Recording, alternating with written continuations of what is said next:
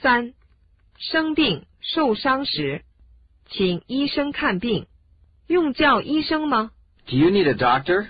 Do you need a doctor? 请叫救护车。 Please call an ambulance. Please call an ambulance. 我要看病。 I'd like to see a doctor. I'd like to see a doctor. 我觉得身体不舒服。 I'm not feeling well. I'm not feeling well. 你能帮我请位医生吗？ Could you send me a doctor? Could you send me a doctor? 你怎么了？ What's wrong with you? What's wrong with you? 是什么症状？ What are your symptoms? What are your symptoms? 量一下体温吧。 Let me check your temperature.